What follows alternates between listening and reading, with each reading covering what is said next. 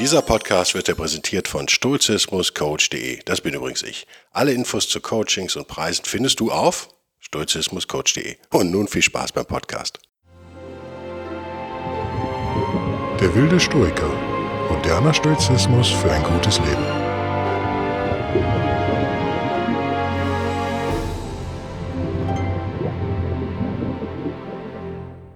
Hallo und herzlich willkommen zur ersten Ausgabe von Der wilde Stoiker. Stoizismus möchte angewandt werden. Das ist vielleicht die erste Lektion, die wir heute in der Einführung sozusagen, die mir am Herzen liegt, die euch die näher zu bringen. Mein erstes Beispiel ist sehr stoisch. Das hat wahnsinnige Implikationen, aber wir können ganz simpel anfangen und deswegen liebe ich Stoizismus. Wir fangen ganz klein an und wer mich kennt, weiß, dass ich das Ding öfter mal raushaue, dass ich das öfter erwähne und öfter darauf zu sprechen komme, weil es eben so unfassbar wichtig ist und weil es mein Leben wirklich, ich weiß nicht, in Prozentzahlen schwierig auszudrücken, aber ich würde sagen, mein Leben hat sich mindestens 20 Prozent verbessert in den letzten Jahren durch diese eine Idee. Jetzt komme ich, ta ta jetzt kommt die Idee. Fragt euch doch bitte mal in diesem, an diesem Wochenende, in dieser Woche, bei jeder Sache, die euch begegnet, und die euch vielleicht emotional, sagen wir mal, auffühlt, äh, aufregt äh, oder irgendwie tangiert oder die einfach auf euch zukommt. Kann ich diese Sache kontrollieren oder kann ich sie nicht kontrollieren? Lasst mich euch ein Beispiel bringen. Ich habe gestern mit einem jungen Schüler gesprochen, der mir bekannt ist. Ein sehr, sehr kluges Kind, muss man. Ein sehr kluger Junge. Sehr netter Junge, sehr bemühter Junge, sehr tugendhafter Junge, jetzt schon in diesem jungen Alter, aber natürlich mit pubertären Anzeichen, sprich, ja, wahrscheinlich auch leicht hormongesteuerten Gefühlswallungen, sagen wir es mal so. Und er ist nicht der Einzige. Ich habe mit mehreren jungen männlichen Schülern, muss man sagen, gesprochen. Es waren einige, sagen wir mal eine Handvoll, im Verlauf von einigen Monaten. Und alle haben mir bestätigt, und gestern kam das Thema halt wieder, dass das Gymnasium oder die Schule generell ungerecht ist. Okay? Was heißt ungerecht? Naja, aus Meinung der Jungs werden die Mädchen bevorzugt. Okay, was heißt das konkret? Na, das heißt konkret wurde mir dann gesagt, ich habe also weitergefragt, wie ihr merkt, wenn ein Mädchen sich relativ wenig beteiligt, aber eben auch nicht stört und dann eigentlich nur dumme Fragen stellt, Zitat, dumm, ist nicht von mir, ist ein Zitat der Kinder. Oder noch schlimmer, das kennt ihr alle aus eurer Schulzeit vielleicht noch, Sachen wiederholt, die gerade gesagt wurden oder so ganz billig Rhetorik irgendwie agiert. Ja, hast ich das also richtig verstanden, dass wir das Bild orange malen sollen, wenn der Lehrer oder die Lehrerin gerade gesagt hat, bitte malt mir jetzt ein oranges Bild, dann bekommen die im mündlichen eine zwei. Und viele, die sogar vielleicht ein, zwei, dreimal im Semester, hätte ich jetzt was gesagt, im Schuljahr irgendwas halbwegs Cleveres sagen, kriegen eine Eins oder eins minus. Und als Junge, das ist die Aussage von mehreren Jungen, musst du halt also kriegst du sowieso eigentlich nie mehr als eine 2 in vielen Fächern. Da ging es in dem Fall, ging glaube ich, um Geschichte, was mich wundert, weil es ja ein recht fachliches Fach ist. Natürlich Kunst und so weiter ist klar. Ähm, selbst wenn du gut bist und selbst wenn du dich oft meldest. Und ein Argument war dann, dass die Frauen einfach ja auch länger reden. Woraufhin dieses Kind, muss man ja sagen, schon ziemlich clever gesagt hat, naja, kommt es denn wirklich auf die Menge des Gesprochenen an oder kommt es nicht vielmehr aufs, auf, auf den Inhalt an, dessen, was da gesprochen wird? Also, wenn der Sachverhalt einfach ist, was ist 2 plus 2, reicht es natürlich aus männlicher Sicht, und die scheinen ja auch schon diese gerade an, gerade in die Pubertät kommenden Kinder schon so, so ein bisschen verinnerlicht zu haben, die männliche Sicht. Also sie ist sehr hormonell scheinbar. Dann reicht es ja, wenn man sagt 4. Aber ein Mädchen würde sagen, ja, Lieber Lehrer, ich weiß die Antwort. Ich bin mir ziemlich sicher, also ich möchte echt behaupten, dass es wahr, dass ähm, wenn man zwei und zwei addiert, dass dann am Ende vier herauskommt. Ihr merkt den Unterschied. Ich habe es jetzt überspitzt, aber darum geht's. Es geht sogar noch weiter. Selbst im Sportunterricht ist es so, dass die Jungs, die viel sportlicher sind, also sagen wir mal Basketball, ja, die Jungs können Korbleger, die machen keine Schrittfehler, die hauen das Ding da rein und gewinnen dann 60 zu 0 sozusagen, oder die Mannschaft, in der der beste Junge ist. Und dann gibt es so Mädchen, die können gar nichts, kriegen aber eine Eins. Ja, das ist so die Ausgangssituation. Wie kann man jetzt stoisch an dieses Problem herangehen? Naja, man kann da sich einfach fragen, okay, ich fasse nochmal zusammen, euch stört also, oder die Kinder stört, die männlichen Kinder stört, dass sie ihrer Meinung nach ungerecht behandelt werden in der Schule, dass sie für bessere Leistungen schlechtere Noten bekommen. Oder zumindest für gleiche Leistungen. Melden sich genauso oft wie die Mädchen, bringen die Antwort vielleicht sogar mehr auf den Punkt, wo ich sagen würde, das verdient eigentlich eine bessere Note. Ne? Der Ball ist rund ist ein super Satz. Der Ball, der des Rollens, also Komma, der des Rollens fähig, fähig ist, Komma, und auf der Straße lag, Komma, war bei näherer Betrachtung, so stellte Alfons, 12, fest, von einer runden Form. Es ist ein schlechter Satz, weil der inhaltlich nichts anderes bringt als der erste Satz, der aus drei Wörtern besteht. Da bin ich sehr männlich, da bin ich sehr stoisch, da würde ich sagen, der kurze Satz ist der Gewinner. Nicht so in, im deutschen Schulsystem. Äh, generell ja in, in den deutschen Geisteswissenschaften etwas, was mich total wahnsinnig macht und deswegen bin ich auch kein Fan deutscher Philosophen, also die noch leben vor allen Dingen. Wir Jungs werden ungerecht beurteilt und kriegen schlechtere Noten für die gleiche Leistung. Problem. Okay. Normale Lösung wäre, ich reg mich darüber total auf. Was wäre die stoische Lösung? Ja, die stoische Lösung analysiert dieses Problem in verschiedenen Schritten und guckt dann bei jedem Schritt, was kann ich kontrollieren. Also, das Problem löst in mir schlechte Gefühle aus. So habe ich diesen Kindern übrigens nicht erklärt. Ich habe es ein bisschen einfach erklärt, logischerweise. Ja. Was können die Kinder kontrollieren? Naja, zum ersten können sie, da, können sie kontrollieren, welche Gefühle in ihnen ausgelöst werden und welchem Raum sie diesen Gefühlen geben. Also, wenn man sagt, mich macht das wahnsinnig wütend, dass ich so schlecht beurteilt werde in der Schule, dann kann man diese Wut zur Kenntnis nehmen. Das ist viel verlangt, jetzt sagen wir mal von 13, 14-Jährigen, ist mir klar. Aber wir reden ja jetzt natürlich als das Ganze als sozusagen Symbol für euer Leben. Und ihr seid ja doch älter meistens. Und dann kann man diesen Gefühl auch, das kann man schnell wieder killen sozusagen. Man muss dem nicht diesen Raum geben. Man muss es nicht immer wieder aus, aufwärmen und zu so einer Endlosschleife im Gehirn machen lassen. Da finde ich übrigens, ein anderes Steckenpferd von mir ist ja immer Persuasion, Überzeugung, neurolinguistische Programmierung, Framing und so weiter. Das passt super zu Stoizismus. Das wird sich, wird auch hier immer wieder eine Rolle spielen im Stoizismus-Podcast. Das ist die erste Sache. Ich kann kontrollieren, wie ich emotional auf diesen, auf diese Ungerechtigkeit, nennen wir es mal jetzt, reagiere. Okay, was kann ich noch kontrollieren? Kann ich kontrollieren, welche Noten der Lehrer mir gibt? Jein, muss man sagen. Das muss man runterbrechen. Also, was könnte ich zum Beispiel tun? Ich könnte zum Beispiel ganz banal mit den Mädchen reden. Sehen die das eigentlich genauso? Fände ich eine total interessante Sache, weil ihr wisst, alle kleine Jungs, denen kann man nicht immer alles glauben. Wie ist das, wie ist das mit den Mädchen? Sehen die das genauso? Ist es wirklich eine Ungerechtigkeit? Habe ich auch gefragt, dann wurde mir gesagt, ja, es gibt zwei Mädchen, die in dieser Clique wohl gut integriert sind. Und die sehen das ähnlich. Auch da wieder, nicht den Kindern gesagt, aber muss man sich fragen, okay, sagen die das nur, weil sie zur Clique dazugehören wollen, finden die einen Jungen süß oder sagen die die Wahrheit? Aber ich denke, man kann da, kommt da ein Stück weiter, wenn man auch mal mit den Mädchen redet. Schritt zwei. Ich halte es, das habe ich auch gesagt, evolutionspsychologisch oder menschlich angeboren, seit, der, seit es den ersten Menschen gab, sozusagen voll entwickelt, sagen wir mal seit der Steinzeit oder kurz danach, für normal, dass Frauen in solchen Situationen bevorteilt werden. Das macht wahrscheinlich Sinn, weil Frauen einen, einen gewissen Wert darstellen, weil sie eben die Kinder sozusagen bekommen. Also ich kann ja als ein Mann, kann ich ja zehn Frauen schwängern. Das heißt, wenn neun sterben würden in der Schlacht, wäre das zu verkraften. Verliere ich aber neun von zehn Frauen meines Stammes, der sagen wir mal nur aus zehn besteht, dann habe ich ein Problem, dann stehe ich kurz zum Aussterben. Das heißt, die Frau hat sozusagen einen gewissen Wert für die Reproduktion.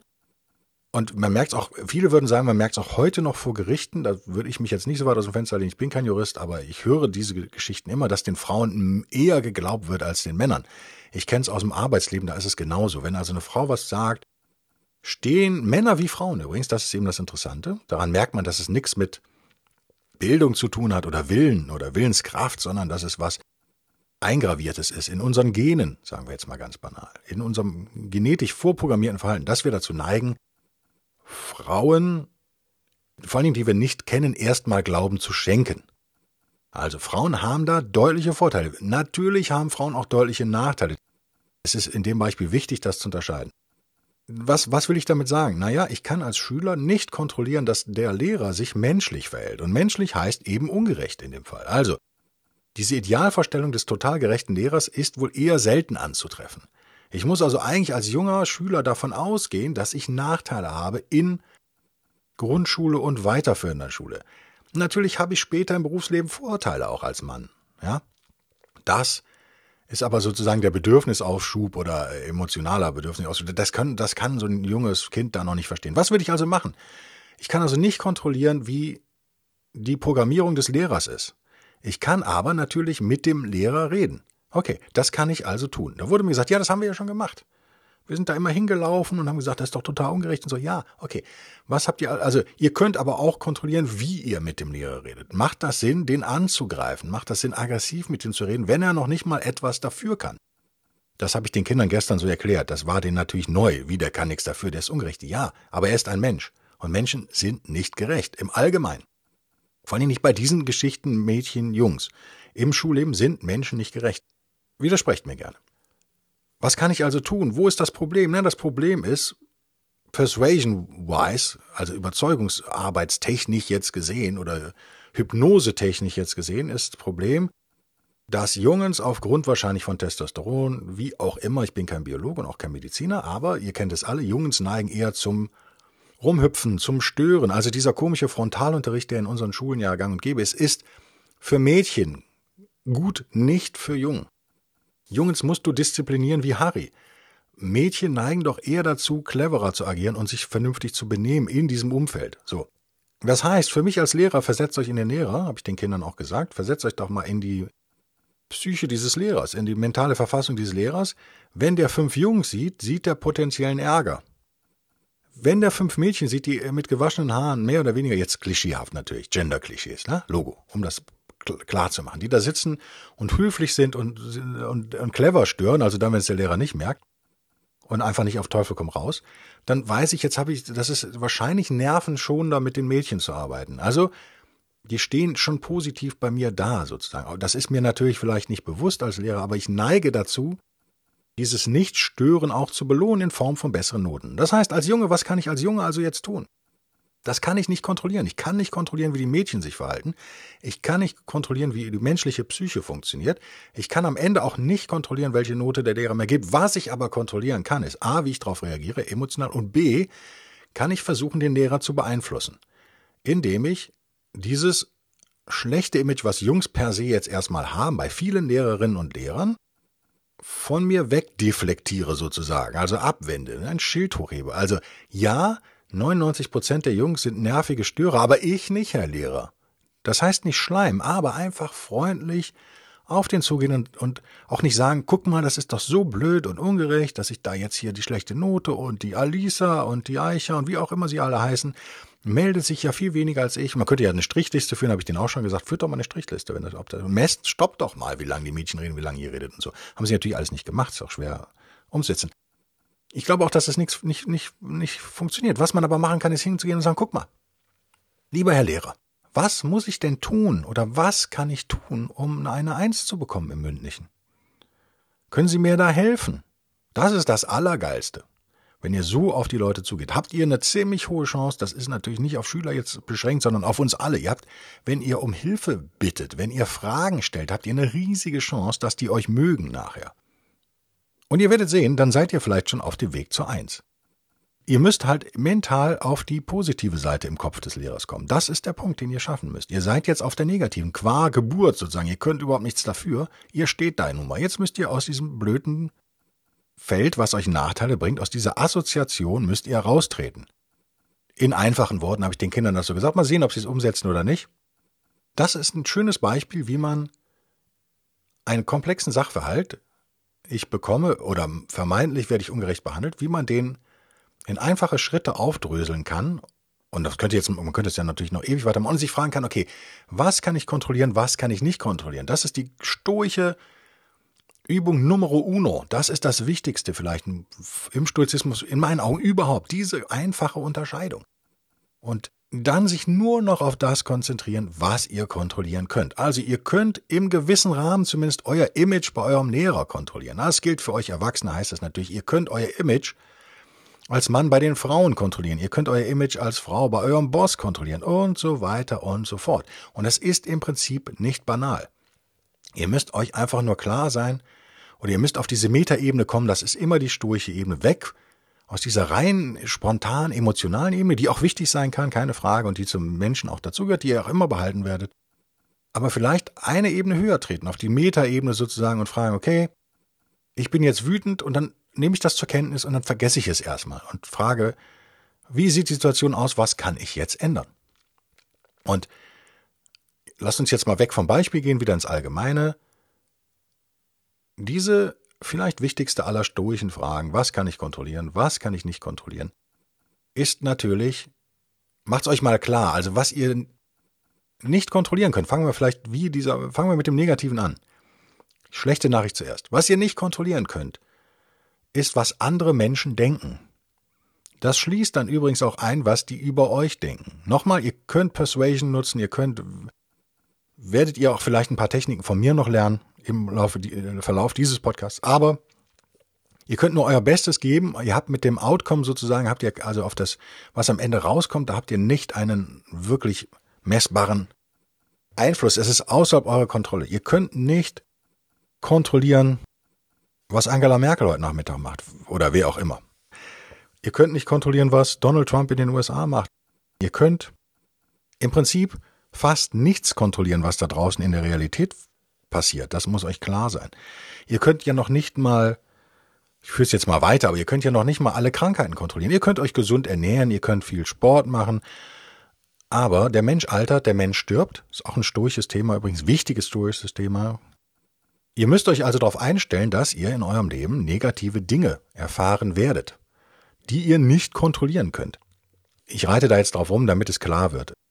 Ihr merkt, worauf ich hinaus will. Ihr könnt sehr wenig da draußen kontrollieren. Und um wo wir eben so schön bei Persuasion waren, stellt es euch so vor, jeder rennt da draußen in der Welt rum, ihr eingeschlossen übrigens, und da läuft so ein Film im Kopf ab. Und in diesem Film ist jeder sein eigener Superheld. Stellt euch vor, nehmt die Metapher mal so. Also stellt euch vor Spider-Man oder irgendwas, ein Superheldenfilm, Batman, was auch immer. Und jeder hat so einen Film in seinem Kopf ablaufen. Nur, dass er in diesem Film der Held ist, nicht ihr. Das heißt, einer der großen Irrtümer dieser, der Menschheit, sozusagen, seit der Menschheitsgeschichte, den wir heute noch machen, ist natürlich, dass wir denken, die anderen würden die ganze Zeit über uns nachdenken. Das tun die aber überhaupt nicht die denken mal ab und zu an uns und auch mal über uns und nach und hin und her, aber im Großen und Ganzen denken die über sich selbst nach. Ich glaube, das ist eine ganz wichtige Kenntnis, weil sehr befreiend. Und darum geht es ja im Stoizismus. Wir wollen uns befreien von Negativen. Gehen wir ins Positive. Was könnt ihr denn kontrollieren? Naja, ihr könnt bei fast jeder Sache. Ein stoischer Heiliger sozusagen würde sagen, bei jeder Sache. Ich weiß nicht, ob wir so stark sind mental, ob wir schon so stark sind. Wahrscheinlich nicht. Aber wir können bei den allermeisten Dingen können wir kontrollieren, wie wir darauf reagieren. Niemand kann dich zwingen, schlechte Gefühle zu haben, sozusagen. Auch bei krassen Sachen nicht. Deine Freundin ist fremdgegangen, dein Mann betrügt dich, du hast eine, eine schlimme Diagnose bekommen, gesundheitlich und so weiter. Ja, das sind Tragödien. Du verlierst deinen Job, verlierst einen Angehörigen. Das sind ganz schlimme Sachen. Und ich stelle mich auch nicht hier hin und sage, dass das nicht hart wird und nicht schwierig ist. Überhaupt nicht. Aber stellt euch eine einfache Frage.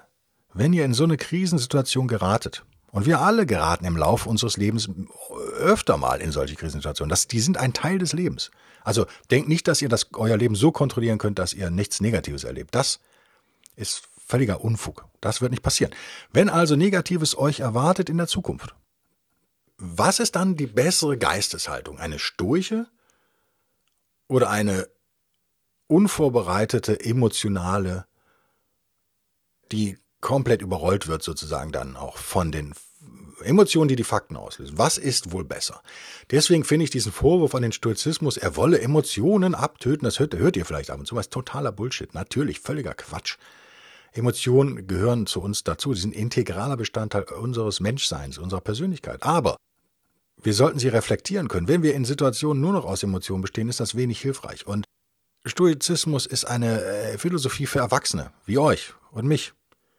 Und wir Erwachsenen müssen irgendwann akzeptieren, dass schlimme Dinge da draußen sind und auch uns schlimme Dinge passieren, dem einen mehr und dem anderen weniger. Und die Frage ist doch, was mache ich, wenn das der Fall ist? Wir alle müssen sozusagen auf den Krieg vorbereitet sein und hoffen trotzdem gleichzeitig, dass er nie stattfindet. Aber wir müssen doch für den Kampf bereit sein. Und lass uns doch die Götter preisen, sage ich jetzt mal ganz römisch, wenn es nicht zum Kampf kommt. Das ist vielleicht Stoizism, Stoicism in a, in a nutshell, also in einer Nussschale zusammengefasst. Ist das, erklärt das vielleicht meine Liebe zum Stoizismus? Ich, ich hoffe, ich habe in diesem kurzen Podcast, ja, so lang, so kurz war gar nicht übrigens, äh, sehe ich gerade mit einem Blick auf den Kontrollmonitor. Ja, habe ich so ein bisschen Liebe oder Neugier zumindest bei euch wecken können. Viele, die hier zuhören, werden natürlich schon sich eh für das Thema interessieren. Aber vielleicht könnt ihr den Podcast weiterempfehlen. Ich, ich, das ist echt so, ich finde es super wichtig, dass gerade wir im Westen, wir verlieren immer mehr stoische Eigenschaften und wir müssen uns dringend welche äh, oder müssen uns dringend äh, welche zurückerobern und zurückerarbeiten und das muss jeder Mensch und jede Generation muss das von neuem leisten. Das kriegt man nicht vererbt und auch nicht in der Schule beigebracht. Und deswegen die wichtigste Übung diese Woche, fragt euch, was ihr kontrollieren könnt und was nicht. Also, es passiert etwas, ihr nehmt zur Kenntnis, wie ihr darauf reagiert und dann fragt ihr euch, welche Bestandteile kann ich davon kontrollieren und vielleicht kommt ihr auf die Idee, ich kann eben kontrollieren, wie ich darauf reagiere. Das wäre dann schon sehr stoisch sozusagen. Das, damit möchte ich es gut sein lassen. In der ersten Ausgabe von Der wilde Stoiker von mir, Guido Bellberg. Ich bedanke mich echt fürs Zuhören. Ich hatte viel Spaß beim Aufnehmen. Ich hoffe, ihr hattet genauso viel Spaß. Folgt mir doch bitte auf Instagram, das versuche ich jetzt neu ein bisschen zu nutzen und folgt mir auf äh, Patreon. Und wer Lust hat, kann auch mal meinen anderen Podcast hören, nämlich den Kluge Freunde Podcast. Den findet ihr auf iTunes, Spotify, YouTube. Ihr findet ihn überall. Und am allerwichtigsten ist mir euer Feedback. Das ist, äh, ich möchte wissen, wie euch das gefallen hat. Wie hat euch die erste Ausgabe gefallen? Welche Themen hättet ihr gerne in der nächsten und so weiter und so fort? Schickt mir Mails. Mailadresse, kann ich die sagen oder wird die dann zugespammt? ihr Hunde. Das ist mein Vorname at derwildestoiker.de. Ich bedanke mich. Bis denn. Tschüss.